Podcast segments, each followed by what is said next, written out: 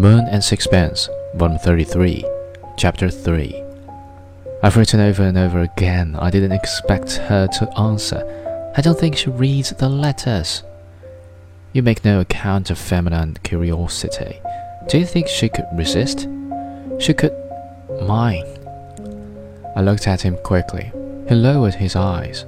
That answer of his seemed to me strangely humiliating.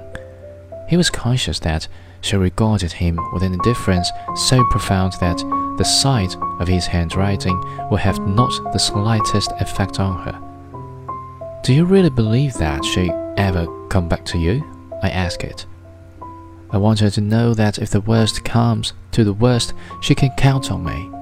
That's what I wanted to tell her. I took a sheet of paper.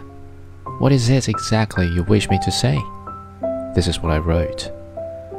Dear Mrs. Stroeve, Dirk wishes me to tell you that if at any time you want him, he will be grateful for the opportunity of being of service to you.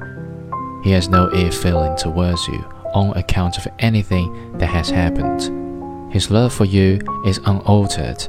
You will always find him at the following address